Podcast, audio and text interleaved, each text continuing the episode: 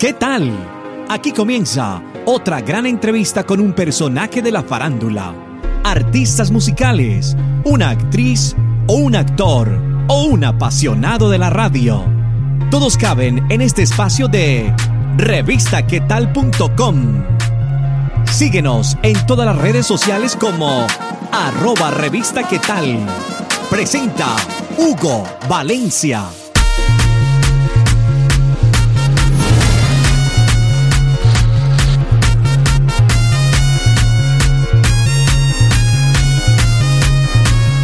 A una entrevista más de revistaquetal.com.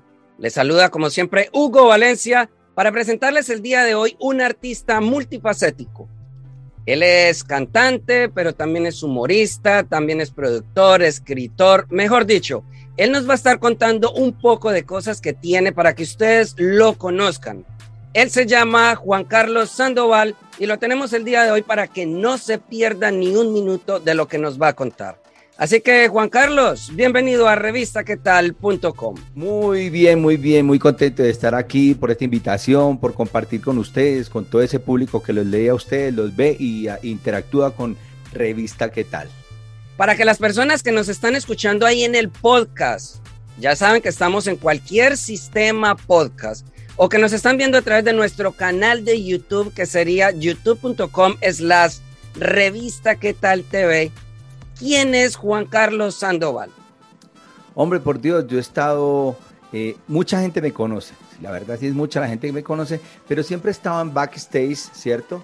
Eh, creando, eh, patrocinando, realizando artistas, en fin, muchas cosas, pero eh, de un tiempo acá decidimos que no, que también es importante que nuestra imagen sea conocida por los trabajos que hemos hecho y, con quienes hemos trabajado, con quienes hemos compartido, a quién le hemos producido. Eres cantante, comediante, realizador musical, libretista. Tienes un poco de temas que se unen, pero que a la vez todos tienen eh, ramas distintas. ¿Cómo haces para unir todo eso? Todas son afines, y desde muy temprana edad, mi, carrera musical empezó a los, imagínate, a los siete años. Entonces, desde los siete años a este momento es mucho el recorrido que hemos tenido, hemos compartido, es como la persona que arranca, esto es como una exploración vocacional, ya tú ves. Entonces arrancas, ah, la música, entonces tú llegas a un punto en que dices, ve, pero quiero más, a ver qué hay que y empiezas a explorar, entonces comienzas a explorar con una cosa, entonces dices, bueno, ya acá eh, te chulié, como decimos acá en Medellín, chuliamos la parte de la música clásica, porque yo estudié música clásica durante muchos años, que ese fue mi primera, pues mi primera experiencia musical, fue en la Sinfónica Juvenil, una cosa muy chévere. Y de ahí ya aprendí, entonces uno queda, bueno, yo me voy a quedar toda la vida aquí, aunque le digo una cosa de las cosas más hermosas que existe, la música clásica de las cosas más brillantes, bien hechas, organizadas, eh, ese protocolo, esa, esa magnífica, eh, como, se pone en escena, eso es muy bonito, ¿cierto? De ahí ya pasé y dije, hombre, me gusta la música tropical, me gusta como, ah, no, empecé con el jazz, de ahí me salté al jazz, con el maestro Joe Madrid, que gran pianista, yo creo que uno de los grandes pianistas de este país, que nos vea como gente como esa que no son tan reconocidos, pero si yo le hablo de yo de Madrid, usted se va a quedar asombrado de lo que hizo ese hombre. Fue, imagínate, uno de los profesores, Samario primero que todo, maestro de Berkeley, sea, llegó a, dictar clases en Berkeley. Él fue a estudiar y terminó dictando clases allá en Berkeley, porque era demasiado bueno. Él, luego me junté, ya estaba yo de Madrid, entonces Jorge Guarín, un bajista de la misma talla, entonces ya después me fui con Tico Arnedo, entonces con, después con, con todos los Arnedo. De ahí estuve con Eduardo Maya también. Bueno, el, recorrido en el jazz fue impresionante también, muy bonito, una muy buena experiencia. Eh, luego de ahí dije yo, hombre, lo mismo, volví, eh, yo soy más inquieto, va, saltémonos a otra cosa. Entonces empecé a estudiar piano. Empecé a estudiar el piano, y me gustó mucho, la, empecé me, llamó la atención la dirección, la dirección, dirigir. Son una de las cosas que más me gusta así, producir. Entonces eh, me di cuenta que con el piano tú podías hacer todo y creé la primera orquesta, yo creo que fue la segunda orquesta digital después de la de Eduardo, de Eddie Martínez, ¿sí? Y hicimos, yo le cuento a usted, en un diciembre más hicimos más de 40 presentaciones. Porque el tema, los músicos, desafortunadamente nosotros los músicos, o no yo, eh, son son como muy así, no le prestan la, la, importancia que tiene esto, ¿cierto? Es como, eso es un trabajo, es una responsabilidad. Te dicen, llegas a las 8, tú llegas a las 8 y cumples y la gente está feliz. Es como si usted le queda mal al, al, auditorio y empieza a las 8 y 10. La gente no le gusta eso, el público hay que respetarlo. Y entonces de esa manera logré que músico que no llegaba, músico que lo reemplazaba por la máquina. Desafortunadamente funciona así. y aprendieron y en la segunda, tercera presentación, ninguno llegaba tarde. Y eran cumplidos, uniformados, con tal. Entonces, eso le da ese estatus porque la música la miran, eh, la miran como si no fueran, eh, que no fuera una profesión, la miran de, ve, ¿y usted qué hace? No, yo soy artista, sí, sí, pero ¿qué hace? de verdad. Pero en todo eso que has trabajado, también has trabajado con Shakira. Cuéntanos cómo fue eso. De ahí éramos los mismos de Shakira, la misma banda de Shakira eh, estuvimos, estuve, tuve la fortuna de acompañarla en el álbum Pies Descalzos durante unas presentaciones, hasta que por el mismo desorden de nosotros mismos, pues la, la, la manager en esa época, Patricia Telle, dijo, no, no, no, no, no, no, no, no, necesitamos es gente que esté ahí. Eh, Shakira tenía eh, fue muy especial conmigo, tengo que decirlo, que yo era muy dispuesto, sé para dónde iba ella, entonces era, estaba yo en la jugada con eso, dije, hombre, por Dios, hay que cumplir. Que tenemos ensayo de 10 a 4 de la tarde, una vez dijo ella, le dije, ¿a qué horas estoy aquí? A las 9 y media estoy. Entonces ella dijo, hombre, miren, le dijo a todo, a todo, el equipo, le dijo, mire, si todos obraran como lo hace Juan Carlos, hombre, yo no tendría que discutir. Pero entonces había gente que tenía otras profesiones, por ejemplo, el bajista, de, de, de, el guitarrista, perdón, era eh, eh, Génico, de apellido Génico. Él estaba, él era médico entonces tampoco podía estar todo el tiempo. Había otros que tenían coristas, grabadores, bueno, en fin. Y eso lo, la cansó a ella. Esa la cansó a ella y dijo, no, al otro día el único que sobrevivió a esa hecatombe fue Ítalo, el baterista que es como primo de ella, ya no está, pues yo me imagino, lógicamente ha pasado muchos años de eso, de pies descalzos, luego de ahí yo eh, produje un disco, ya fue mi primer disco, ya había hecho varias eh, eh, propuestas con unos cantantes que no eran muy reconocidos, pero esta vez ya me hicieron un llamado de un estudio muy reconocido y produje un disco que creo que es el más vendido de la historia de Colombia, que se llama Los 50 Joselito. El disco lo produje yo. O sea, quien está detrás de la idea, de la concepción de eso, soy yo así como le sucede a muchos, a muchos científicos que son los que ponen, que hacen el trabajo, pero otros ponen la cara. A mí me pasó así. Mira todo ese recorrido musical y todo lo que has trabajado también, lo que acabamos de escuchar con los 50 de Joselito. Pero también has trabajado con Crisanto Vargas Vargasville, uno de los humoristas también más queridos de Antioquia. Conocí a Crisanto Vargas eh, Vargasville, un comediante de acá, pues de nuestra tierra, muy, pero muy reconocido, muy querido por el pueblo colombiano y con un programa de radio supremamente importante. yo no lo podía creer cuando, cuando me lo presentaran. Yo, hermano, yo usted lo admiro mucho. Y él me decía, yo usted no lo conozco. yo qué lo haría. No, mentiras. Mi abuelita sí conocía la, todo, todo de él. Escuchábamos a mediodía. Entonces el hombre eh, empezamos a hacer como nuestras eh, cercanías. Él dijo, hombre, a mí me gusta lo que usted hace, produzca. Entonces pasé de inmediatamente a ser parte del manicomio de Vargasville como director musical y artístico. Pasaron, oiga, póngale cada esto, 16 años acompañando a Crisanto. Demasiado tiempo. Pero en ese recorrido tuve la oportunidad de aprender demasiado de él, de, aprovechar, bueno, el ejercicio mío es ese. Si tú estás en un, en un sitio, la soy muy inquieto. Si tú eres inquieto, vas explorando, vas explorando, vas explorando y empiezas a darte cuenta que tienes más, más capacidades. Imagínate, has pasado hasta por la radio, pero ahí descubriste otras cualidades, como la de componer canciones. Háblanos de esos temas. Uno, por ejemplo, ¿cuál es? Otras cualidades, no solamente musicales, sino que puedes, puedes hacer más. Entonces empecé a escribir música, a escribir canciones, como para mí, como una prueba, como un reto. Y ese reto se convirtió en que hice una, la primera canción que hice terminó siendo un éxito de una artista que se llama Arely Senao y ese disco, yo no le dije nunca que había sido yo el que había escrito la canción. Me dijo, oh, necesito unas canciones, ¿qué hago? Le dije, no, yo, tengo unas, mira a ver cuál te gusta. y, le gustó una, pero no dije que eran mías. Digo, no, está espectacular, grabamos, grabamos. De ese álbum de ella le grabé cuatro canciones, una mía con letra y todo, y los otros arreglos musicales y, y grabación, dirección artística. Y bueno, cuando ya me dijo Juan Carlos, y bueno, ay, necesito ponerle los créditos a la canción, y ponga los nombres míos. Yo no lo puedo creer, pero ya la canción estaba sonando muy duro, fue número uno, le ayudó, tiene un poco de visitas, yo recibo regalías por eso también. Afortunadamente lo único que recibo... ¿Y cómo te ha ido con todo esto de las nuevas tecnologías, las redes sociales, por ejemplo, eso que estamos haciendo que es para las plataformas digitales? ¿Cómo te han tratado las redes sociales? Eh, no, yo en eso sí no soy tan bueno, ya ves, en el tema de, redes sociales, me da mucha pereza. Me da mucha pereza porque, porque la verdad eso requiere tiempo y responsabilidad de lo que tú vas a publicar. Entonces cualquier cosa que usted publique, como dicen allá, cualquier cosa que usted publique puede ser usada en su contra. Entonces usted tiene que ser muy respetuoso con el público, muy, muy cuidadoso. Iniciando esta entrevista dije también que eras imitador de voces.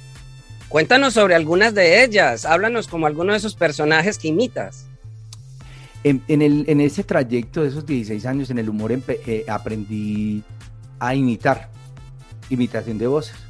Entonces el primerito, yo no sabía, pero lo hice y naturalmente un día me dice, y dije, ves, es como la voz de Pastrana, es igualito, este pues, y pensé, ¿cómo es que dice el hombre? Lo puse, lo miré un momentico, y, colombiano. Claramente, en mi gobierno hicimos cosas maravillosas. Y, dijimos que el campo iba a marchar y claramente eran más colombianos que marchaban por todas las calles del país. Y, y, y, Noria, María José y los niños y yo. Y, y, y, y, bueno, y empecé, hombre, y pues comencé con ese. Hijito, por Dios. Déjeme decirle una cosa, hijito. Cuando yo estuve en la presidencia, yo no di no tareas. La seguridad democrática fue, oiga, yo me levantaba a las 5 de la mañana.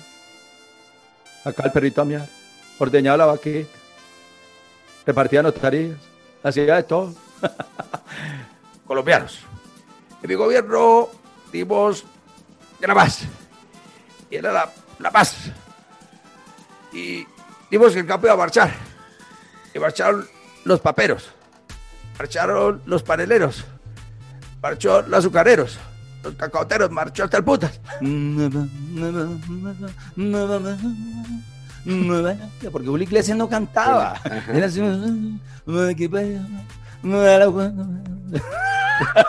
estaba yo en radio, oye, te cuento esta. Iba yo en mi carro y estaba Julio Sánchez al aire y Vicky. En esa época estaban juntos. Iba en el carro y le dije a ella, a mi esposa, hombre, tenemos una llamada, a ver qué pasa. Y van y me contestan. Y me contestaron en el prime time a las 11 y 45. Yo sí calculé la llamada, porque yo sé de la radio. Y empiezo, y hacer las voces, pero venga, pero ¿quién es usted? ¿Pero qué es lo que hace? ¿Pero por qué? ¿Cómo así? Venga, pues, no, y esa que contenta cuando le hago Petro, es todos los de la mesa de, trabajo, no es igualito, no, usted tiene que estar en el programa, le dije, pero paguen siquiera los tiquetes, y efectivamente pagaron tiquetes, me, me habían invitado por 10 minutos, estuve dos horas del programa enteras. Juan Carlos Sandoval, definitivamente ha sido un recorrido muy grande por los medios de comunicación, con artistas, componiendo, haciendo un poco de cosas. Inclusive tienes una canción con el artista Cid, una canción que toma un, un tema muy importante, como lo es el bullying. Hablemos de ese tema. Gran, gran cantante, porque sí no puedo decir que es un gran cantante. Sí, sí, sí. Un artistazo. Y lo, lo, conocí, fui a su oficina. me dijo, Juan, no, hagámoslo, hermano, mándeme el borrador y todo. A le mande el borrador de la canción, se llama Te quiero morir. De, ese era de la banda El Recodo. La intención de esa canción fue hacer una campaña anti-bullying para los niños en una época, y aún otra vez volvimos a tener ese mismo problema de bullying en los colegios e hice esa canción con él, le encantó el mensaje al hombre, aunque la letra, digamos, no tiene la misma, no se refiere a eso, pero en el video lo que está plasmado, tú sabes que el video a veces ni corresponde a la, eh, literalmente a lo que se está cantando, pero el video sí fue enfocado a los niños, en el tema de la, del bullying, del tema de que, hombre, y a mí cuando pequeño, y eso que yo era un diablito, no me yo era un demonio, y me hacían bullying que era terrible yo, que meterse conmigo era una cosa terrible. Era un niño terrible, mano. Me sentía mal, me, me acomplejaba, me arrincón, porque ya cuando el bullying te lo hacen y te señala varias personas y los grupitos de muchachos te señalan, te arrinconan. Hicimos esa canción, se llama Te quiero a morir, Y el Cid featuring JK, me puse, ¿qué nombre me pongo, hombre? ¿Qué nombre? Estaba la canción, pero no el nombre ni siquiera del artista. Vas a ver el video, quiero que si ese quiero que lo veas y si lo quieres replicar, si quieres hacer de eso una campaña para apoyar, de verdad que es muy importante, lo te va a gustar, te va a gustar el, la esencia del video y es lo que nosotros hacemos los artistas. eso es, ¿qué es ser cantante o compositor? Bueno, es la expresión artística de un pueblo. Pues Juan Carlos Sandoval, ahorita dijiste que no eras muy bueno para las redes sociales, pero cuéntanos cuáles son para que las personas que nos están viendo acá en revistaquetal.com vayan y te sigan y, se den cuenta de más producciones o más cosas que vienen contigo. Bueno, tengo uno que se llama Instagram, que dice arroba Sandoval Official Music, o como decimos nosotros, Sandoval Official Music. Pues Juan Carlos Sandoval, muchísimas gracias por estos minutos, por dejarnos conocer eso tan grande que ha realizado para la industria del entretenimiento en Colombia. Son grandes cosas que realmente la gente ha reído, ha bailado, ha cantado y que de pronto no saben quién ha sido la persona que ha estado detrás de todo esto. Así que muchas gracias y despídase de todos los que vieron esta entrevista acá en revistaquetal.com. Bueno, muchísimas gracias a todo este público maravilloso que sigue esta revista, la revista ¿Qué tal? Eh, la verdad que eh, es un momento muy especial porque, porque que pueda uno comunicarse a través de este medio tan importante a muchas y muchas personas que, que de pronto en algún no tenían ni idea de que yo existía. Ve, se me olvidó una cosita en octubre nos dieron un premio por 25 años de, carrera a, dos artistas, uno reconocido y el otro muy reconocido. El reconocido, Fruco, y el otro yo. a los dos nos dieron ese día, por ahí está la imagen, te la voy a mandar en la fotografía para que la tengas, y el video. Entonces fue muy, pero muy gratificante recibir ese premio de 25 años de carrera haciendo artistas y haciendo música. Y bueno, ahora sí los dejo. Muchísimas gracias con todo el cariño. Escuchen mi música, la buscan. Hay muchas cosas de humor también en mi canal. Eso tengo por todo regado, pero, pero algún día llegaremos a, los corazones de todo, de todo el público americano, que es el objetivo. Y sobre todo con esta canción de los niños, que me parece que, que identifica eh, lo que queremos de una nueva sociedad, de unos niños que están creciendo, que son el futuro, no de Colombia ni de los Estados Unidos, del mundo entero, que son los que van a acompañar y van a cuidar de nosotros cuando estemos viejitos. Pues mira, Juan Carlos, cómo se nos iba a escapar eso de ese premio tan importante que te ganas con el maestro Fruco también.